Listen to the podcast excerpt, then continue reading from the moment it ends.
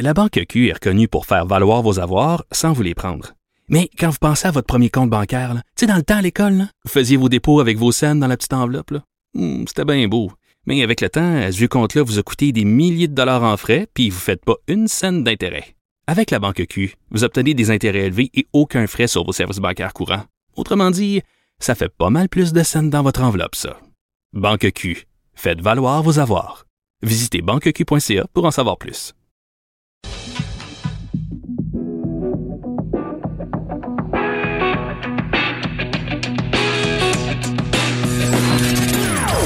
Des opinions bien à elle.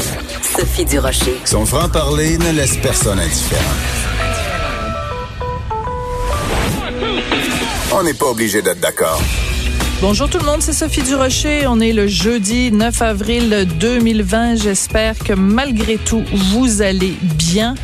Écoutez, c'est arrivé un petit peu comme une tonne de briques euh, hier quand François Legault, premier ministre du Québec, euh, nous a annoncé qu'on en aurait pour des mois encore à devoir se tenir à deux mètres de distance les uns des autres. D'ailleurs, un petit peu plus tard dans l'émission, on va parler avec euh, la psychologue Rose-Marie Charret qui va nous dire quelles peuvent être, quelles pourraient être les conséquences psychologique de cette prévision. Je pense qu'on l'a tous pris en plein visage, cette déclaration du premier ministre du Québec.